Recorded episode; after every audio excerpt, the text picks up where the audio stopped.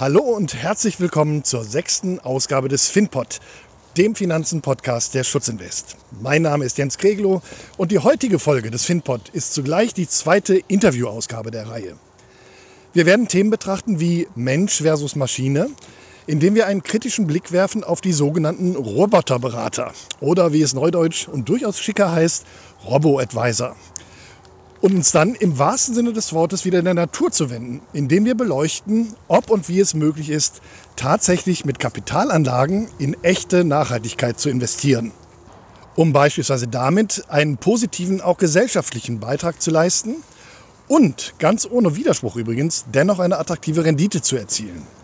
Wenn Sie heute im Hintergrund Geräusche wahrnehmen, wundern Sie sich bitte nicht, denn meinem heutigen Gesprächspartner und mir war es ein Anliegen, dass wir dieses Gespräch bei einem Gang in der Natur durch Feld und Wald führen. Warum? Weil der Begriff der Nachhaltigkeit nicht neu ist. Im Gegenteil. Er stammt bereits aus dem 17. Jahrhundert und wurde geprägt vom Freiburger Oberberghauptmann Karl von Karlowitz mit Blick auf die Forstwirtschaft, also den Wald, in dem wir uns gerade bewegen. Vereinfacht ausgedrückt äh, geht und ging es dabei darum, im Wald nur so viel abzuholzen, wie auch wieder nachwachsen kann. Die Ressourcen also zu schonen und nicht zu, mehr zu verbrauchen ähm, und so viel zu verbrauchen, bis nichts mehr da ist. Wir bewegen uns daher am heutigen Donnerstag, den 25. Oktober 2018, gerade in Langenfeld auf Höhe des Furter Moores. Die Tatsache, dass Sie diesen Podcast hören können, bedeutet, dass wir nicht vom Weg abgekommen sind und sein werden und das gleiche in mehrfacher Hinsicht. Und damit möchte ich Ihnen, liebe Zuhörerinnen und Zuhörer, auch endlich meinen heutigen Gesprächspartner vorstellen. Ich freue mich sehr, dass sich Frank Huttel für uns die Zeit genommen hat, uns auf diesem Spaziergang begleitet. Ja, guten Morgen auch von meiner Seite. Dankeschön. Frank Huttel ist Leiter des Portfolio-Managements der Finet Asset Management AG, die unter anderem eine echte, lizenzierte und freie Vermögensverwaltung und gleichzeitig das Haftungsdach für die Schutzinvest ist. Deshalb lernten wir uns bereits 2012 kennen und schätzen.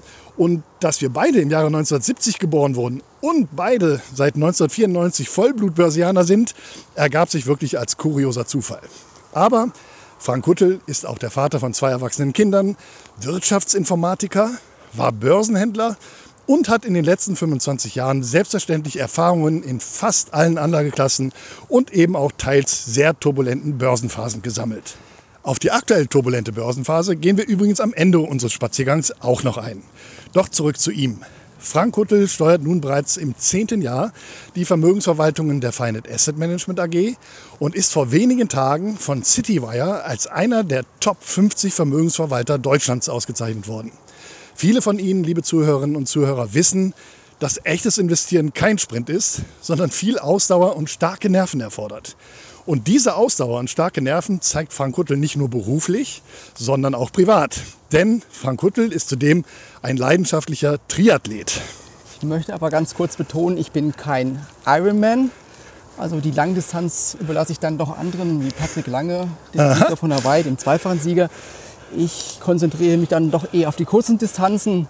Das reicht auch. Das heißt Sprintdistanz nennt man das Ganze. Aber Ziel wird sein, auch mal eine olympische Distanz zu machen.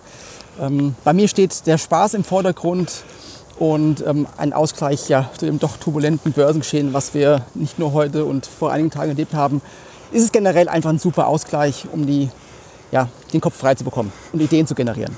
Sehr gut, denn wir bewegen uns hier, äh, Frank, auf einer Strecke, auf der ich regelmäßig jogge, aber mit meinen 5 Kilometerläufen äh, bin ich da ganz demütig und wage lieber keinen Vergleich mit deinen Leistungen. Jeder Meter ist ein gelaufener Meter. Das ist Blödsinn. ähm, viele sagen, ähm, du musst so schnell und so lange laufen. Ähm, jeder sollte das tun, was ihm Spaß macht. Super, dann bin ich beruhigt. Denn Demut äh, lernen uns nicht nur unsere Leistung im Sport, sondern auch unsere Verantwortung in der Beratung unserer Mandantinnen und Mandanten, was mich angeht, beziehungsweise im Management und in der Auswahl der Kapitalanlagen für die Vermögensverwaltung, was dich, äh, Frank, angeht. Ähm, und wie schon gesagt, wir bewegen uns ja heute aus gutem Grund in der Natur. Denn eine weitere Herzensangelegenheit von Frank Huttel ist das Aufhalten des Klimawandels. Bei der Gelegenheit möchte ich kurz erwähnen, dass die Schutzinvest ihren Strombedarf durch 100%igen Ökostrom aus Wasserkraft und ihren Heizbedarf durch Thermoplus klimaneutrale Heizöl mit 100%iger CO2-Kompensation deckt. Respekt. Dankeschön. Aber um die Vorstellung von äh, dir abzurunden mit Blick äh, auf die Themen sozial verantwortliches und nachhaltiges Investieren, möchte ich nicht vergessen zu erwähnen, dass du Frank seit Mitte des Jahres Climate Reality Leader bist und derzeit eine Weiterbildung zum Social Responsible Investing Advisor absolvierst.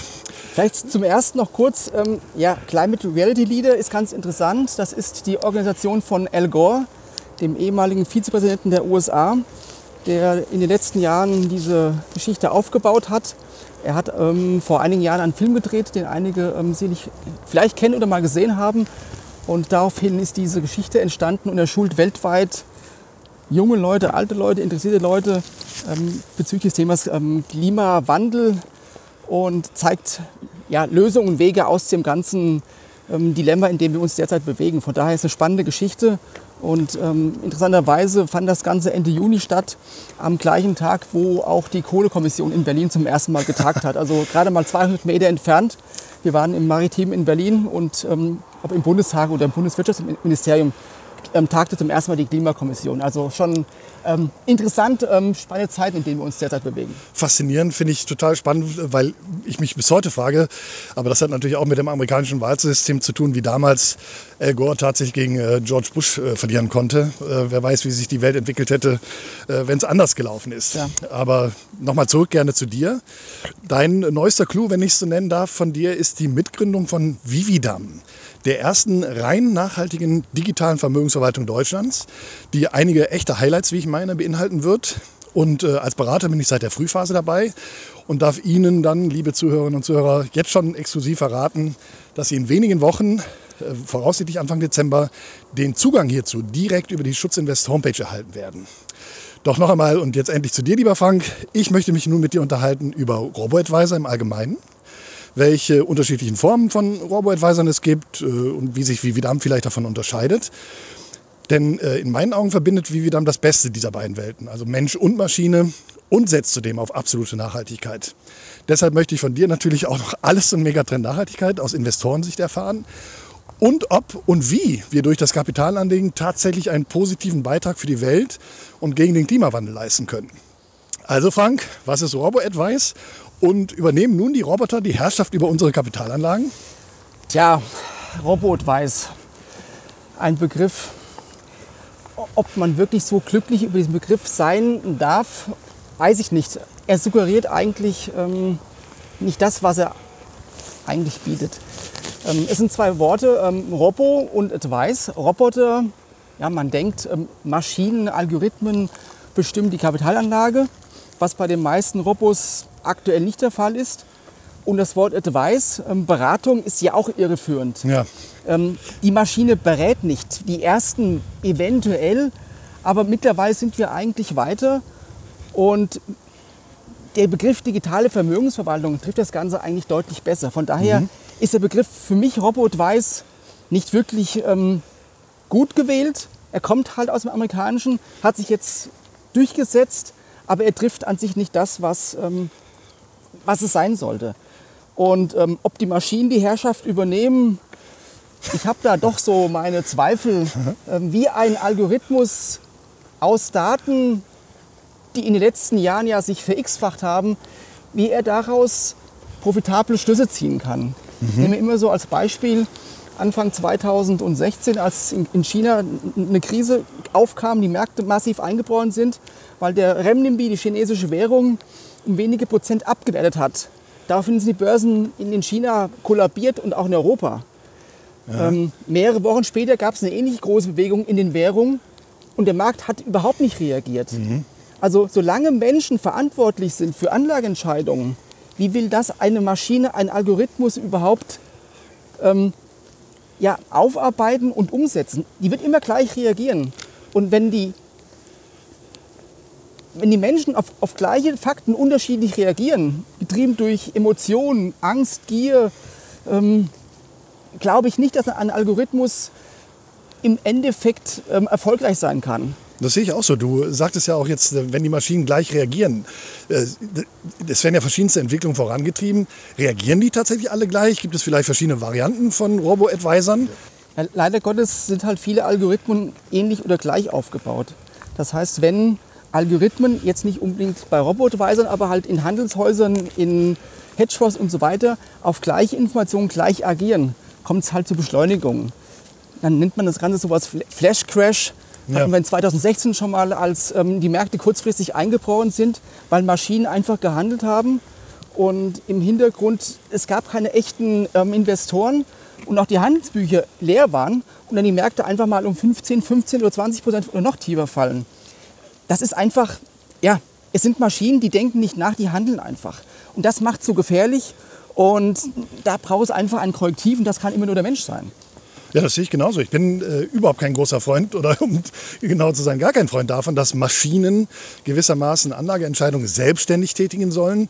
Äh, denn wenn sie, ne, wie wir gerade gesagt haben, wirklich alle ähnlich auf Zahlenreihen, also irgendeinen Input, den sie bekommen, reagieren, können sie selbstverständlich nicht nur Fehlentscheidungen treffen, sondern solche Abwärtsbewegungen verstärken.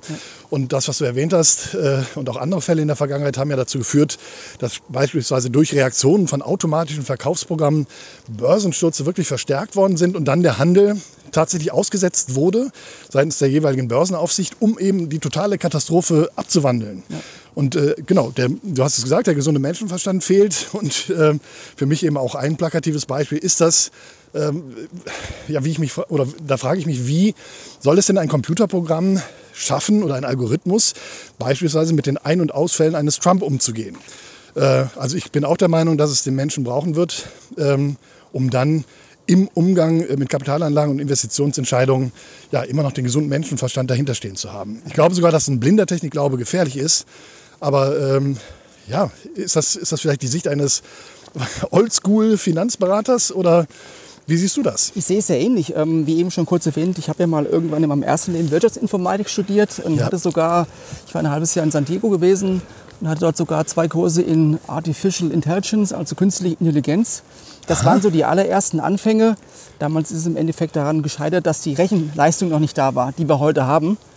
Und ähm, ja, die künstliche Intelligenz ja, überall Einzug hält. Wir merken es meistens überhaupt gar nicht, ob es Google im Hintergrund war, Suchalgorithmen.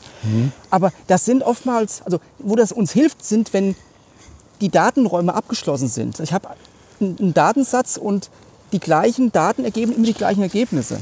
Das funktioniert prima. Aber wenn wie die Börse, wo, wo Menschen agieren, wo Emotionen eine Rolle spielen, glaube ich nicht, dass es funktioniert, dass eine Maschine irgendwas vorhersagen kann. Das ist, glaube ich, also ich, ich glaube nicht daran. Auch wenn es vielleicht die ersten Ansätze gibt oder die ersten Erfolge, gerade beim Go, es gibt einen Algorithmus von, von Google, der im Go den Großmeister geschlagen hat. Ja, genau, Und man das habe ich gehört. sich wundert, weil Go ist nicht abgeschlossen. Schach ist einfach. Schach ist brutale Gewalt. Man kann alles errechnen. Go ist ein offenes Spiel mit offenem Ausgang. Und Go hat Züge gemacht, oder das, der Algorithmus, wo jeder sich fragte, was ist da gelaufen im Hintergrund? Was hat dieses Tool gelernt? Warum hat es diesen und jenen zugemacht? Also da wird es wirklich schon interessant. Da kommt echt so ein, ein Ticken Intelligenz in das Ganze rein. Das ist natürlich, das wird sich entwickeln. Also von daher, dieses Thema künstliche Intelligenz wird in den nächsten Jahren uns ma- massiv beschäftigen mit allen Vor- und Nachteilen, die wir dann sehen werden, möglicherweise. Die, und die jetzigen vorhandenen Ausprägungen von Robo, treffen da wirklich schon Maschinen ausschließlich die Entscheidungen oder gibt es äh, irgendwelche Mischmodelle und ähnliche Dinge? Wenn man sich so die Robo-Landschaft anschaut, man kann die so in drei oder vier äh, Generationen einteilen. Die ersten waren halt die klassischen wirklich Advisor, Robo-Advisor. Die haben eine Empf- Empfehlung abgegeben und der Kunde hat es umgesetzt. Ähm, in der zweiten, ja, die, dann gab es auch noch eine noch eine E-Mail an Kunden, es ändert sich irgendwas, setze mal um. Das waren so die Anfänge gewesen. Das heißt, der Kunde musste selber agieren. Genau, man Okay. hatte aber festgestellt, hm, ich habe plötzlich 30 Kunden mit 30 unterschiedlichen Portfolien. Weil Kunde A war gerade im Urlaub, Kunde B hat gesagt, mache ich nicht, Kunde C macht es am Tag später, früher, wie auch immer. Also die Portfolien sind nicht mehr gleich. Deswegen haben mittlerweile alle seriösen Robotweise eine Lizenz nach ähm, ja, KWG, also sind re- regulierte Vermögensverwalter, damit diese entsprechend handeln können. Es gibt einen Vermögensverwaltungsvertrag, wie in der klassischen Vermögensverwaltung bei uns auch. Und der Algorithmus oder der Mensch im Hintergrund setzt für alle Kunden gleich um. Das ist die dritte Generation, wo wir uns heute befinden. Ja. Ja. ja, bitte?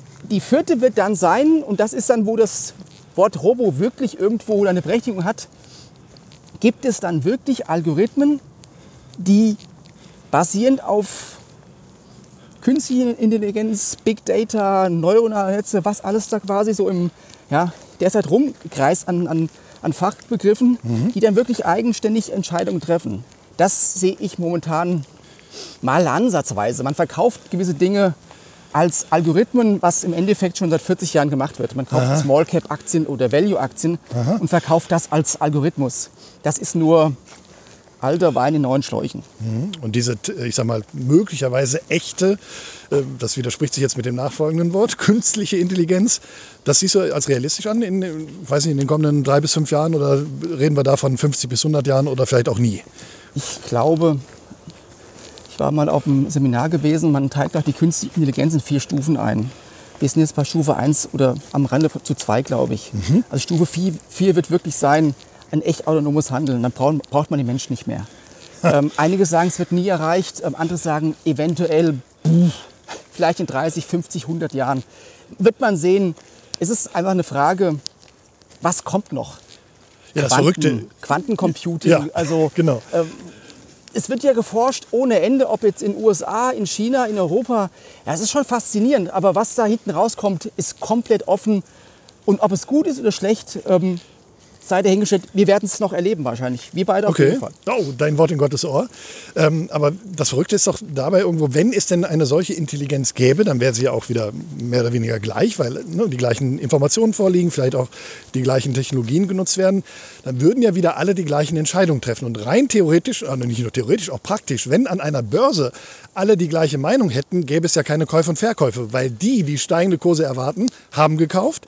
Die, die fallende äh, Kurse erwarten, würden nicht nochmal kaufen. Also eigentlich gäbe es äh, kein Angebot und Nachfrage mehr, weil es ja keine unterschiedlichen Meinungen gibt. Selbst in den äh, schlimmsten Börsenphasen, wenn, die, ne, wenn man sieht, die Börsenkurse fallen und vielleicht sogar dramatisch, gibt es ja nur deshalb Börsenkurse, weil auch noch jemand gekauft hat. Das ist richtig, das kann, kann passieren.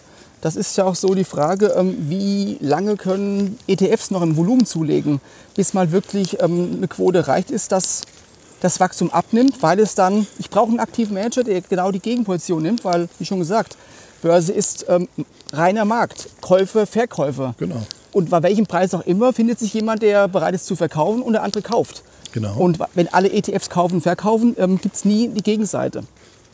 Also das ist, kann auch noch mal gerne ein Thema für, für ein zweites Gespräch sein. Äh, nicht nur die Chancen, äh, die viel beschworenen äh, zu sehen von ETF, sondern tatsächlich auch mal auf die Gefahren hinzuweisen. Äh, aber apropos Realitätscheck, ähm, wenn man sich die Realität der äh, jetzt auf dem Markt befindlichen, ich sag mal sogenannten Robo-Advisern anschaut, lese ich immer wieder mal Meldungen dazu, dass die Renditeergebnisse Ergebnisse dieser reinen Robo-Berater äh, nicht gerade berauschend sind. Hast du hierzu ähm, A, nähere Erkenntnisse und gibt es vielleicht sogar schon ja, so eine Art validen Vergleich von äh, reinen Maschinenergebnissen, so will ich es mal nennen, zu ähm, den Formen, wo Mensch und Maschine zusammenarbeiten.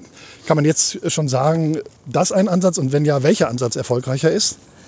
Das wird sich in den nächsten Jahren herauskristallisieren. Wenn man sich die Landschaft anschaut, es gibt derzeit ungefähr um die 300 Unternehmen, die in dem Bereich tätig sind. 300. Aha. ähm, auch Dienstleister und man spricht ungefähr von 70 aktiven Robos am Markt, ob jetzt unabhängige oder auch ähm, von Banken angeboten. Also etwa 70 ist die Zahl, ich habe es gestern nachgelesen, war ein Artikel im Private Banking Magazin, was so derzeit am Markt vorhanden ist. Unterscheidet sich grob in zwei oder drei Kategorien. Die einen sind die klassischen, basierend auf ETF oder auf Indexfonds, die wirklich den Markt folgen. Ohne Risikomanagement, eigentlich 1 zu 1 Produkte. Wenn der Markt um 1% drauf geht, geht es halt 1% drauf. Man setzt halt auf ETFs oder Indexfonds. Wenn es runter geht, geht es runter. Da ist schlussendlich die Unterscheidung, wie viel allokiere ich wo rein.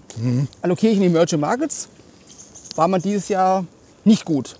Hat man nur auf die reine Welt gesetzt, ohne Emerging Markets, war ich im, im Plus gewesen, bis vor zwei Tagen oder einem Tag.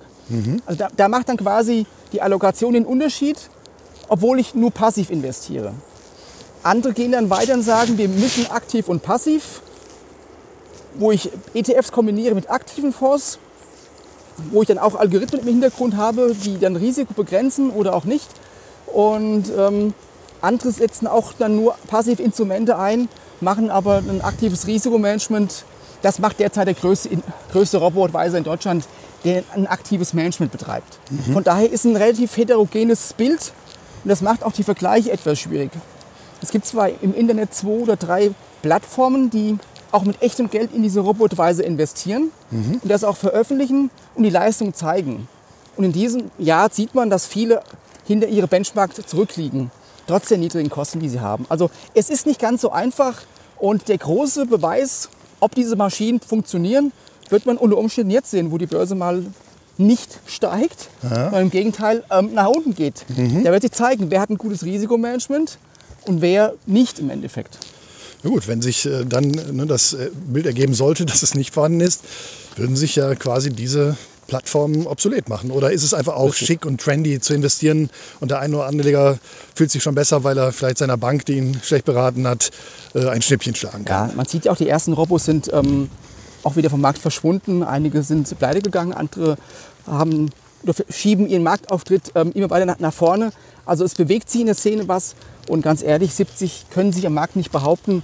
Man hat es in Amerika gesehen, wie lange es erstens dauert, bis man ein nachhaltiges Volumen hat. Das hat drei, vier, fünf Jahre gedauert, bis dann das Volumen mal nachhaltig nach oben ging. Und Amerika reden wir von den Größen, die haben 13 oder 15 Milliarden. Das hört sich jetzt viel an, ist aber für einen Riesenmarkt wie USA. Ja. Das sind, wir reden Da geht es um Billionen, ja, eigentlich. Ja. einstelligen, das sind dann ein, zwei Prozent des gesamten Volumens, wenn überhaupt. Mhm. Das ist vernachlässigbar. In Deutschland ist es noch ganz anders. Der Größe hat 1,4 gleich Milliarden. Ähm, von daher, das ist alles noch ganz am Anfang.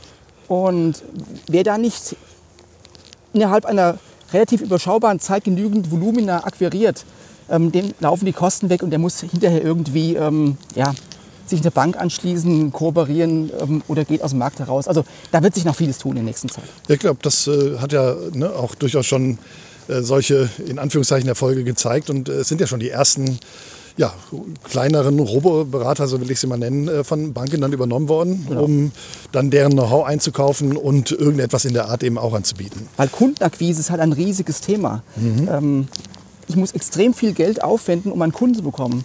Einige sprechen von 2000 Dollar in den USA, um einen Kunden zu bekommen. Ja, Wahnsinn. Ich muss über Twitter, Facebook, ähm, wie auch immer, muss ich Werbung machen, um einen Kunden zu akquirieren. Und die Banken haben halt viele Kunden. Das ist halt einfach, ist ein super Fit, wenn die Bank und ein Robo zusammengehen, um gemeinsam im Endeffekt die Kunden zu ja, bearbeiten und zu akquirieren.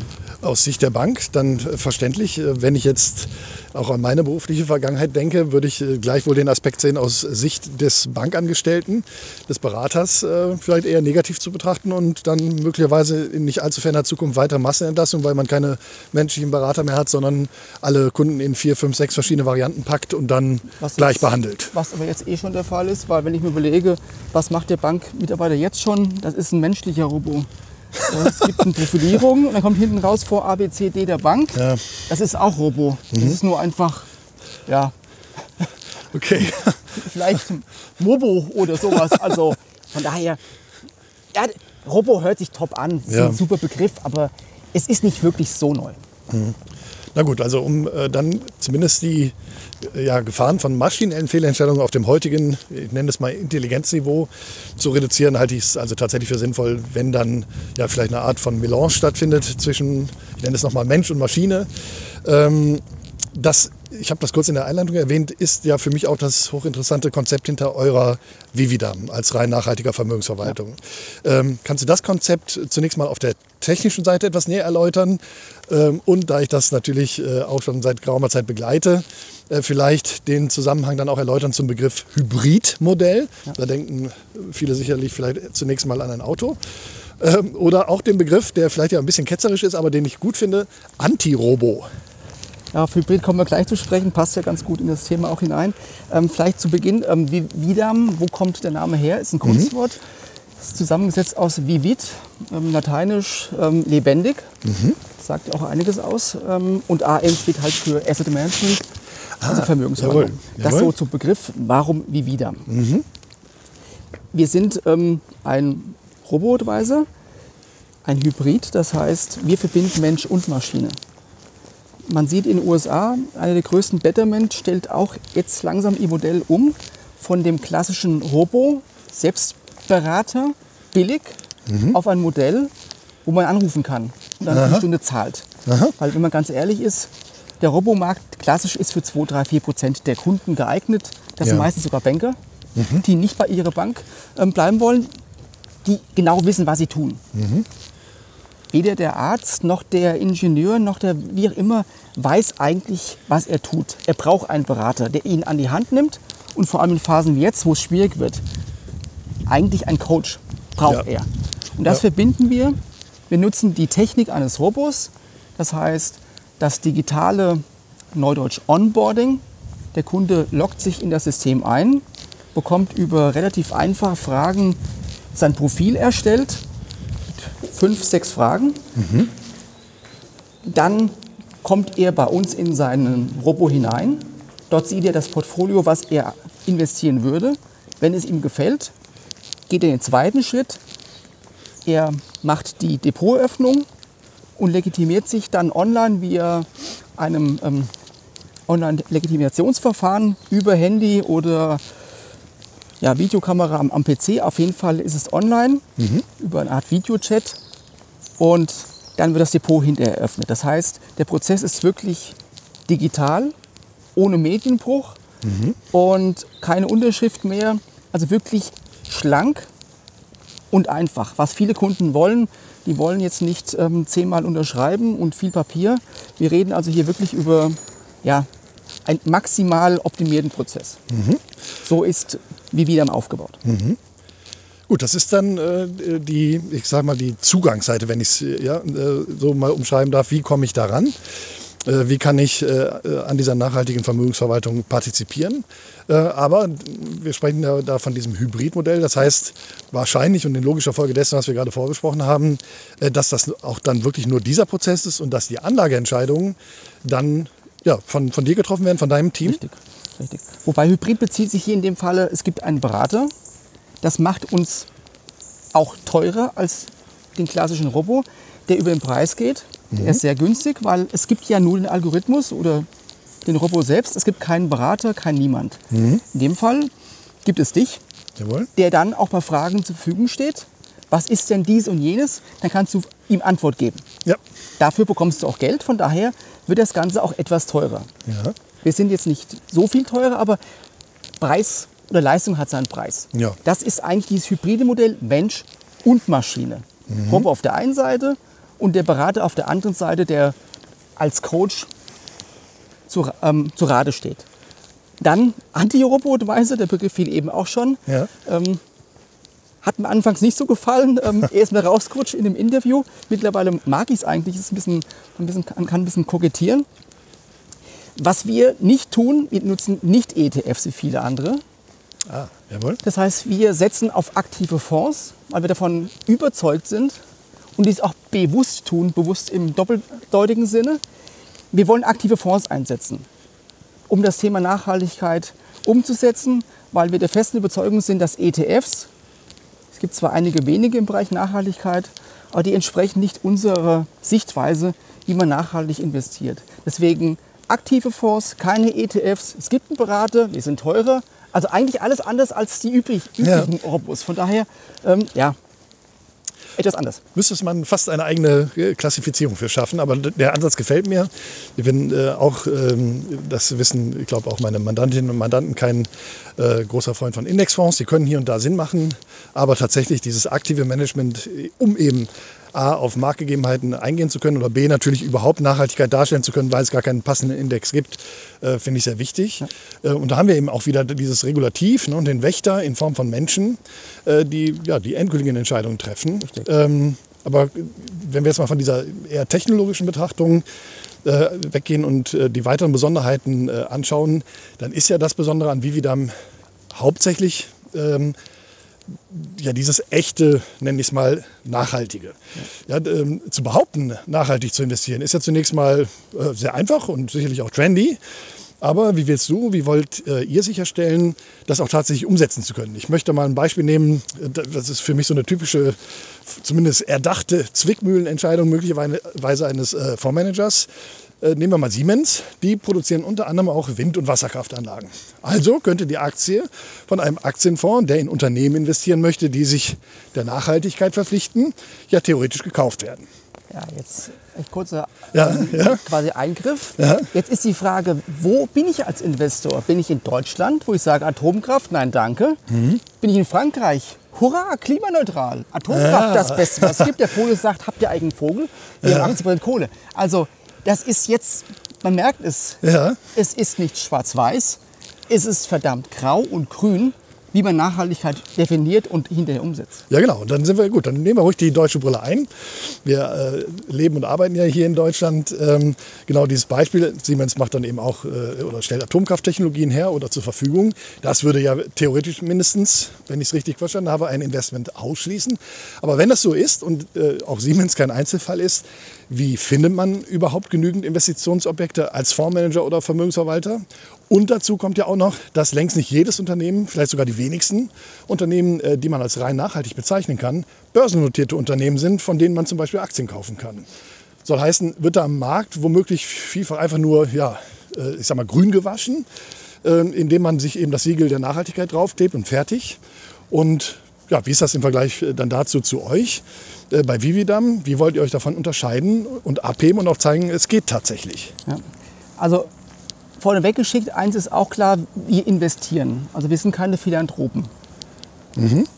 Ähm, werden wir zwar auch etwas tun, ähm, das Thema am Anfang, ähm, Triathlon, ich laufe logischerweise.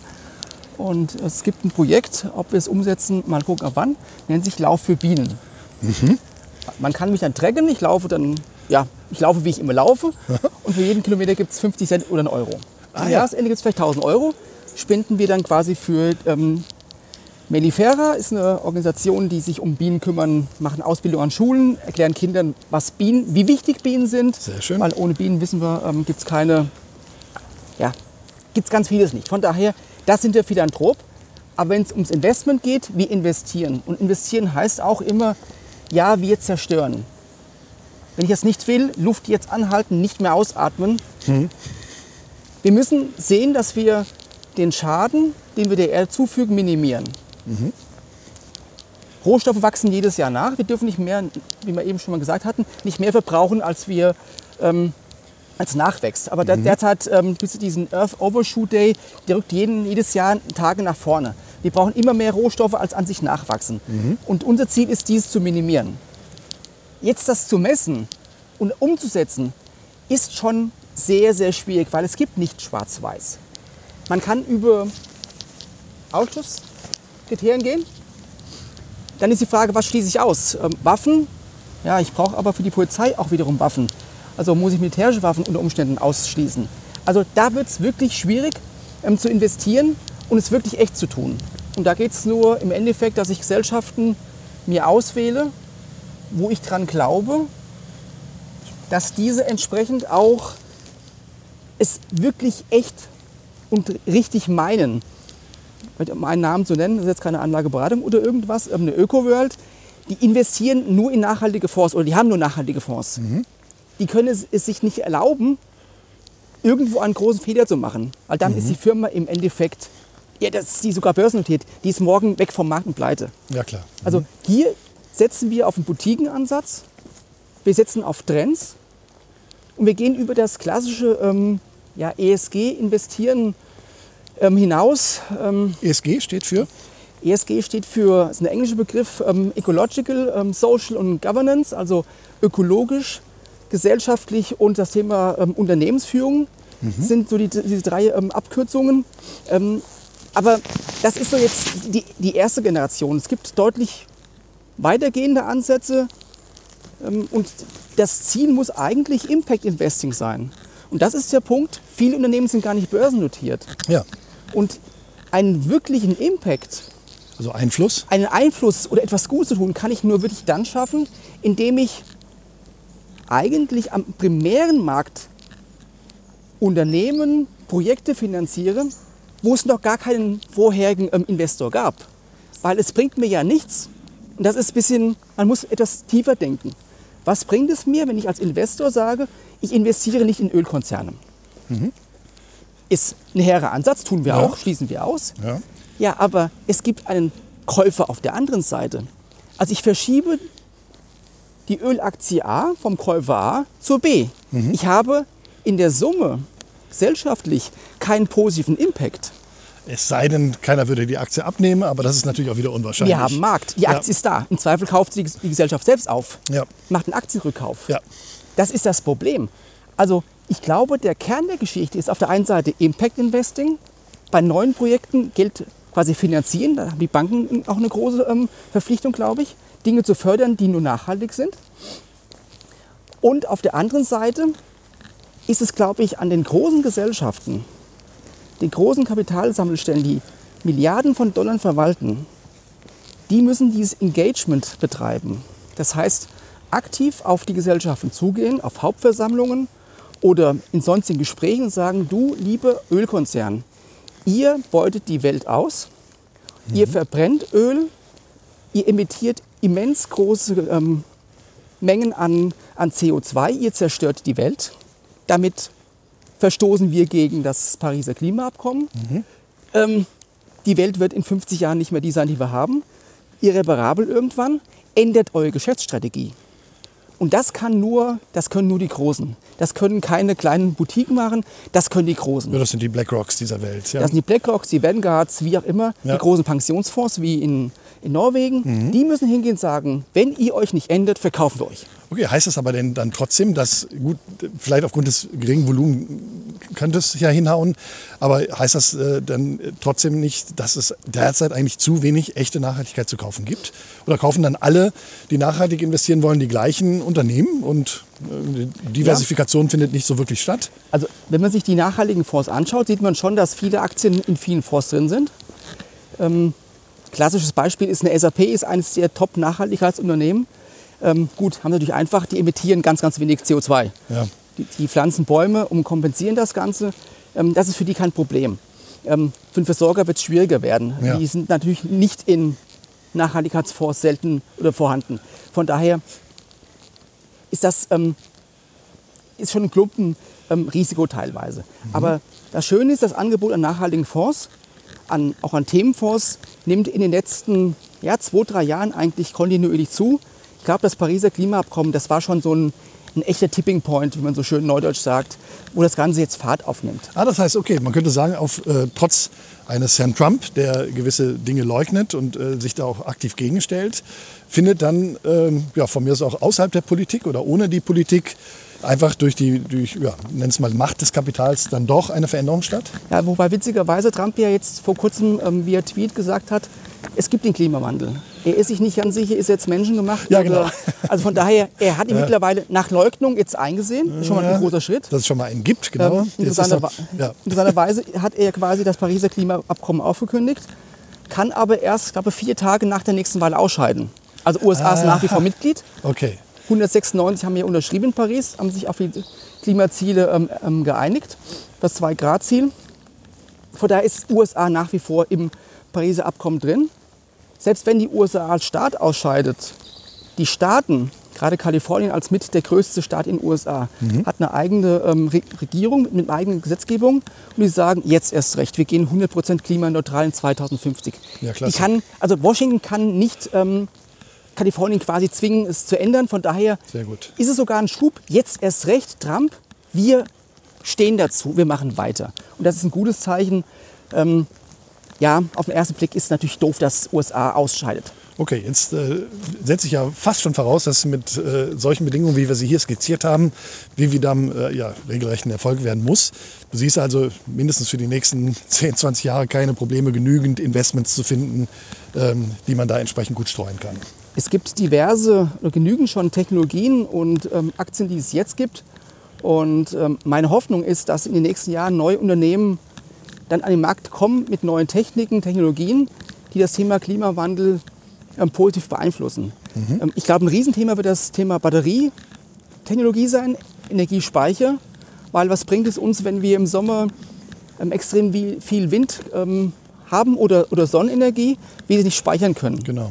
Das ist eigentlich das Thema Nummer eins. Wie schaffe ich es, die ganze Energie zu speichern und auf Abruf oder auf Knopfdruck dann dem Verbraucher zur Verfügung zu stellen. Ja, da ja die, die, wildesten ne, Theorien auch. Ja.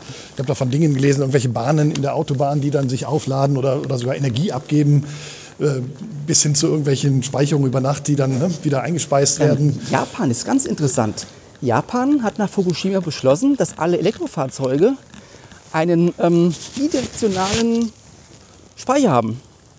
Das heißt, es gibt die Batterie in einem, einige kennen vielleicht die Mitsubishi, diesen CRV, der gleich rumfährt, der hat das. Der, der, hat den Speicher, Aha. der ist voll und über Software ruft derjenige, der Strom braucht, die Leistung aus der Batterie ab. Perfekt. Also es geht mhm. in beide Richtungen. Mhm. Das ist ja auch die Vision von, von Elon Musk in den USA.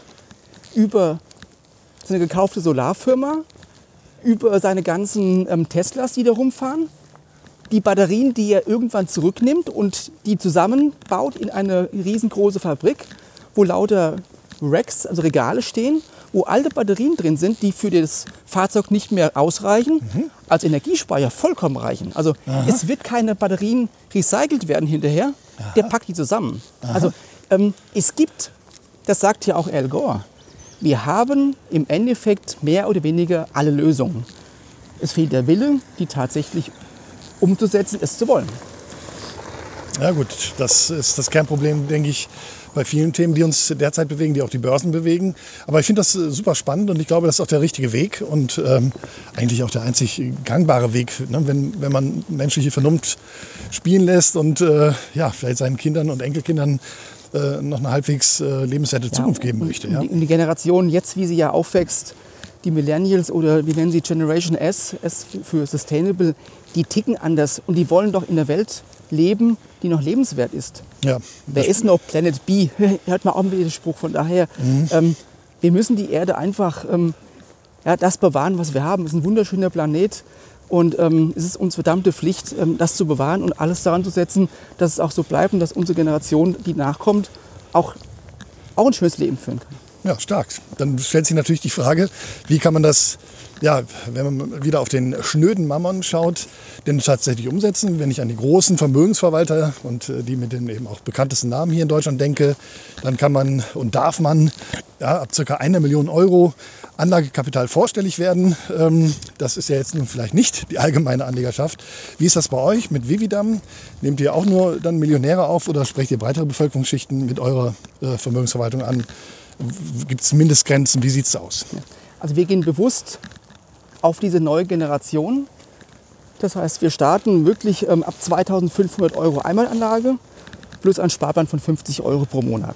Mhm. Also wir wollen wirklich das, das Sparen mit fördern Sehr gut. Ähm, und wollen auch der ja, jetzt nachwachsenden Generation den Einstieg ins Sparen geben. Es kann auch gerne der Millionär kommen, also nach oben keine Grenzen ähm, des, des, Volumens. Von Sehr daher gut. die ganze ähm, Bandbreite bieten wir an. Und von daher, ähm, ja, sehen wir momentan, wir sind auf der Welle, glaube ich, ganz oben drauf, was das Thema ähm, angeht. Sehr gut. Um das richtig zu verstehen, ähm, aber äh, muss man immer einen Sparplan auch mit abschließen oder kann man auch irgendwie sagen, ich nehme nur noch einmal so in die Hand? Also es gibt irgendwo eine, eine Grenze, wo wir sagen, bis 10.000 Euro soll ein Sparplan verpflichtend sein, sonst macht es ja auch für keinen Sinn. Mhm. Ähm, darüber hinaus gehen auch Einmalanlagen ohne Sparplan. Ah, sehr gut. Also ab 10.000 Euro einmalig ginge auch. Ja. Aber ich könnte auch 10.000 Euro und einen Sparplan Richtig, wählen. das ist, ähm, macht, glaube ich, am meisten Sinn. Vor allem, wenn ich mich auf der Risikoleiter nach oben bewege. Unsere ähm, offensive Strategie hat 70 Prozent Aktien plus ein paar Prozente, die noch in Unternehmensanleihen. Man sieht, die macht jetzt richtig schön Bewegung. Mhm. Und da bietet sich natürlich ein Sparplan ähm, logischerweise an. Ja, damit erreiche ich diesen ne, englischen Begriff Cost-Average-Effekt, also ja. einen Durchschnittskosteneffekt, dass ich eben in Phasen, wo es auch nach unten geht, automatisch kaufe. Genau. Was man sich sonst vielleicht mit einmal so nicht traut, weil ja. man dann gerade verunsichert ist, genau. Äh, was das angeht. Ja, super. Klingt fair und sozial. Freue ich mich wirklich drauf. Ähm, ja, in freudiger Erwartung ist man vielleicht aber nicht nur deswegen, weil man einen Weg gefunden hat, äh, mit seinen Kapitalanlagen, ja, ich sag mal, auch wirklich Gutes zu tun. Äh, man möchte ja trotz allem, und du hast das vorhin auch schon anklingen lassen, wir sind Investoren, man möchte ja als Anleger auch eine positive und äh, sicherlich auch attraktive Rendite erzielen. Äh, gibt es schon Erfahrungswerte dazu, Frank, ob nachhaltige Investitionen eher geringere gleiche oder höhere Renditen als herkömmliche Investments führen, äh, haben und zu solchen führen profitieren vielleicht nachhaltige Unternehmen gleich doppelt, nämlich einmal über einen höheren Kundenzulauf, was deren eigenen äh, Geschäfte angeht. Ähm, und vielleicht zeitgleich eben von höheren Aktienkursen, weil sie von umweltbewussten Investoren stärker gekauft werden? Oder ist das dann wiederum, ich sag mal, sind das Wunschträume aus Wolkenkuckucksland?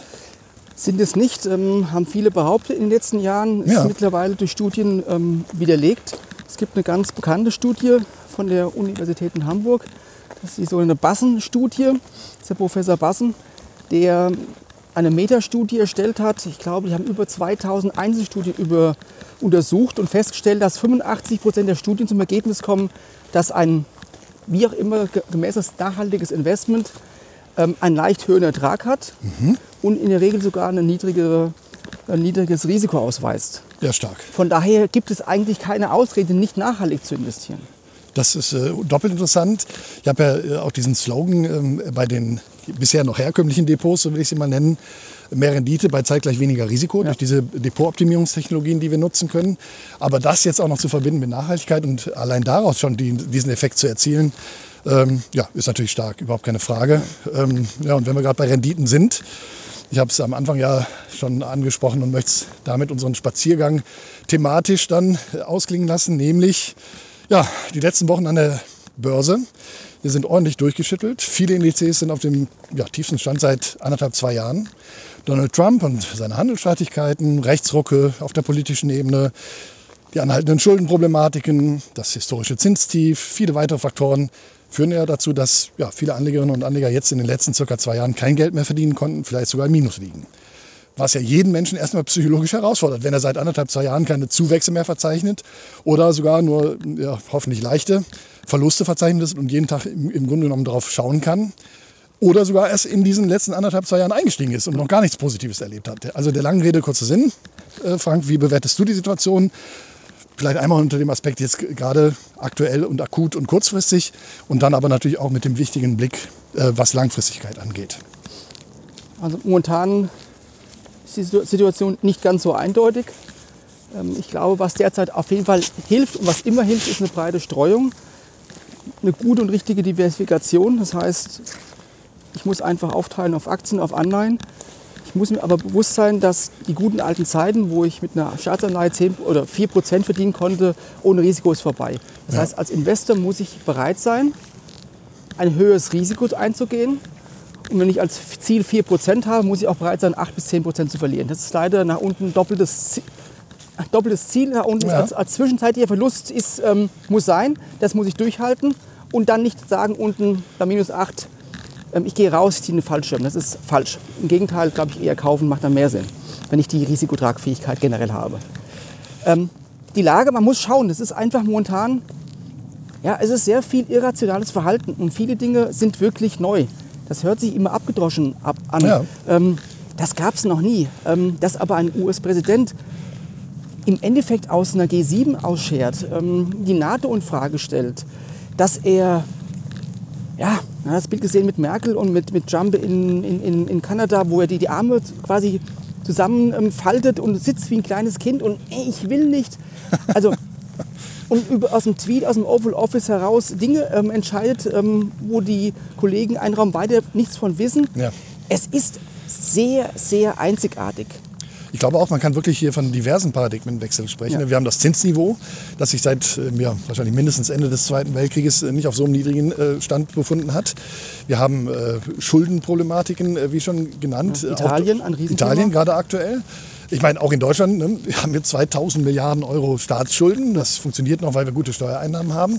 Aber es sind schon, oder es ist auch so, dass viele Dinge, die zum Teil ja wirklich jahrzehntelang galten, die ich natürlich auch mit der Bankausbildung aufgenommen habe und die dann, was ich die nächsten 20 Jahre wiederum ähm, auch weiterhin galten, auf einmal nicht mehr gelten. Ja, und ich glaube, wir sind jetzt wirklich in der Situation, dass wir in unsichereren Zeiten leben, als, äh, ja, auch nehmen wir wieder diesen Zeitraum, als ungefähr seit Ende des Zweiten Weltkrieges. Klar, es gab die Kuba-Krise und solche Dinge, aber im Grunde genommen ja, waren die, ja, die Seiten regelrecht aufgeteilt. Es gab den Ostblock, den angeblich Bösen, und den Westen, den angeblich Guten. Äh, und es herrschte eine Art von Gleichgewicht. Und jetzt kommen von wirklich allen Seiten Störfeuer, von zum Teil eben auch Diktatoren oder Despoten. Ähm, wie soll man sich als Anlegerin oder Anleger dann ja, davon nicht bange machen lassen und vielleicht sogar, und natürlich, sonst würde man nicht investieren, daran glauben, dass es weiterhin Wertzuwächse gibt? Ja. Ich glaube, und das ist ähm, ganz interessant, ähm, es gibt hier von Gabor Steingart auch die Podcasts am Morgen und er hat letztens den ähm, Ranga Yogeshwar als zu Interviewten und der hat ein, super ja, Interview gegeben und hat mir auch mir persönlich viel Mut gemacht. Und er sagte jetzt, ähm, kurze Rede, lange Sinn, er sagte, wir leben, ist die erste Generation, die es in der Hand hat, so viele Dinge massiv zu beeinflussen, auf der, auf dem, im Positiven. Wir haben Techniken, die unsere Generation, Generation vor uns nicht hatten. Also er ist super optimistisch, ob jetzt ähm, Robotik, ähm, quasi Automatisierung, künstliche Intelligenz, ähm, Gesundheitsthemen. Wir können mittlerweile ähm, ja, die Gene auseinandernehmen, können Medikamente äh, entwickeln, ähm, Krankheiten heilen. Also es gibt so viele Techniken mittlerweile, die, die es vor einigen Jahren gar nicht gab. Und von daher, das macht mich im Endeffekt macht mich optimistisch, dass man dadurch im Endeffekt jetzt dieses, ja, was wir jetzt derzeit haben, ähm, überkommen. Es gehört auch zur Börse dazu. Wir leben in Zyklen. Jetzt haben wir neun Jahre Aufwärtstrend gehabt. Jetzt lass es mal ein, zwei Jahre unter Umständen auch mit dem Wachstum nach unten gehen. Der nächste Aufwärtszyklus wird wieder kommen. Man muss jetzt diese Phase überstehen. Man darf jetzt nicht nervös und panisch ähm, die Reißleine ziehen. Man muss dort hindurchschauen. Und das ist meiner Ansicht nach ähm, ja, ein guter Mittelweg finden und deswegen auch ein Portfolio gut strukturieren, dass ich diese Phasen doch einigermaßen gut überstehe. Man wird nie eine Phase haben, wo man mit dem, nicht im Minus rauskommt. Das ist einfach so. Wer langfristig erfolgreich sein will, muss einfach ähm, das Risiko nehmen. Das ist einfach so. Wer das nicht kann, ja, der muss halt, der kriegt am Festgeldkonto gar nichts und ab großen Summen zahlt er minus 0,4 Prozent Zinsen. Ähm, von daher, wenn ich Geld verdienen will, muss ich Risiko nehmen. Das ist einfach, es ist leider so. Ja, ich gehe auch so weit, äh, natürlich zu sagen, und das meine ich auch ernst, dass es überhaupt keine Kapitalanlagen ohne Risiko mehr gibt. Ja. Natürlich werden die Kontoguthaben, äh, die, die Spareinlagen von vielen immer noch so betrachtet. Und dann gibt es dann ja, die Aussagen einerseits, dass es ja die Sicherungsfonds gibt, die aber, das nur am Rande bemerkt, in wenigen Jahren dann so weit angeschwollen sind, in Anführungszeichen, dass sie 0,8 Prozent der Spareinlagen in Europa abdecken. Äh, also in einigen Jahren wird es so sein, dass dann immer noch 99,2 Prozent nicht abgedeckt sind. Dann gibt es diese 100.000 Euro Regel pro Institut, die natürlich bei einem Bankrun auch nicht funktionieren würde, wenn das System zusammenbricht, wenn das Vertrauen verloren geht. Und ich glaube, auch das sollte man immer mal wieder erwähnen ähm, im Vergleich. Natürlich kann man da mit dem Kontoguthaben vielleicht noch kurzfristiger reagieren. Äh, aber wenn über Wochen, äh, über, über ein Wochenende beispielsweise irgendwelche Banken geschlossen werden, wie wir es in Griechenland gesehen haben, äh, nützt einem das auch nichts mehr. Also das gilt es, denke ich, abzuwägen. Ähm, und ne, dann ist es, wie du schon sagst, die Mischung. Natürlich braucht man auch Liquidität. Natürlich kann man dann Geld auch langfristig arbeiten lassen. Und ich glaube schon, dass die Zeit seit der Finanzkrise gezeigt hat, ja, ich, ne, es ist wieder dieser Satz, es gibt keine Kapitalanlagen ohne Risiken. Aber wenn wir dann hier sehen, dass jetzt schon der Nachweis erbracht ist, nachhaltige, um den Bogen auch wieder zurückzufinden, nachhaltige Kapitalanlagen sind sogar noch besser rentierlich gewesen und auf Dauer weniger riskant als herkömmliche Anlagen ja, dann ist die Welt vielleicht schon wieder ein bisschen mehr in Ordnung. Und dann kann man, um das Fazit für heute zu ziehen, mit nachhaltigen Investments tatsächlich auch etwas Gutes bewegen. Das heißt also auch mit Geld etwas Gutes tun, was ja sonst äh, durchaus auch mal in Abrede gestellt genau, wird. Deswegen bezeichnen wir uns ja auch als Impact-Investoren. Wir wollen, ja, wir wollen Geld verdienen, aber auch etwas Gutes tun. Und das ist im Endeffekt unser, ja, unser Ansatz, den wir verfolgen. Und ich denke, ähm, das ist die Zukunft. Sehr schön. Ja, dann werden wir wahrscheinlich ab Anfang Dezember mehr erfahren. Äh, ich freue mich da wirklich drauf. Vielen lieben Dank, Frank, für deine Zeit. Sehr gerne. Für den hochinteressanten Spaziergang. Ich überlege auch, ob das äh, ein Format dann mal für die Zukunft wird. Ähm, die Aufnahme wird es dann zeigen. Ich hoffe, wir sind gut zu verstehen gewesen. Liebe Zuhörerinnen und Zuhörer, ich hoffe, wir konnten Ihnen mit diesem ähm, Podcast ja, wichtige neue Erkenntnisse liefern für Ihre äh, privaten Finanzfragen. Äh, ich stehe Ihnen für jedwede Rückfragen natürlich wie gewohnt jederzeit gerne persönlich zur Verfügung. Und damit beende ich die heutige Ausgabe des FinPods der Schutzinvest und bitte Sie wie immer, auch die wichtigen Hinweise am Ende des nachfolgenden kleinen Jingles zu beachten. Viele Grüße und bis zum nächsten Mal.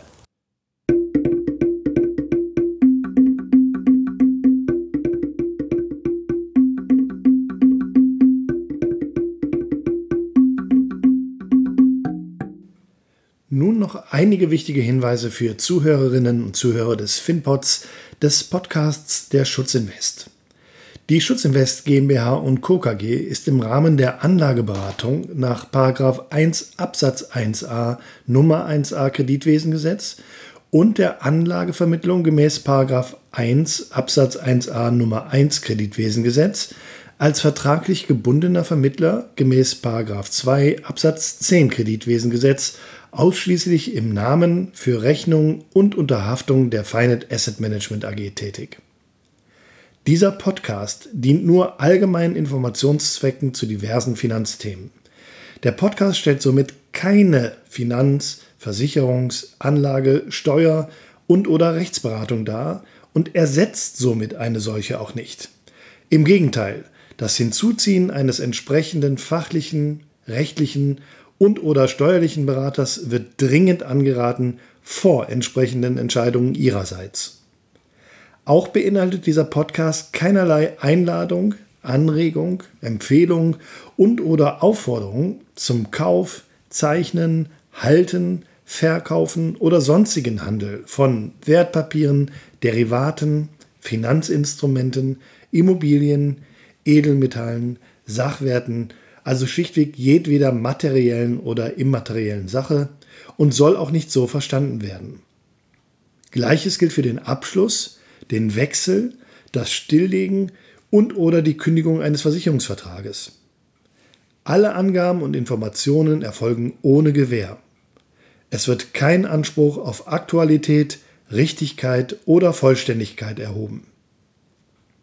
Weitere wichtige Angaben wie das Impressum und die Datenschutzerklärung der Schutzinvest entnehmen Sie bitte der Internetseite www.schutzinvest.de-impressum.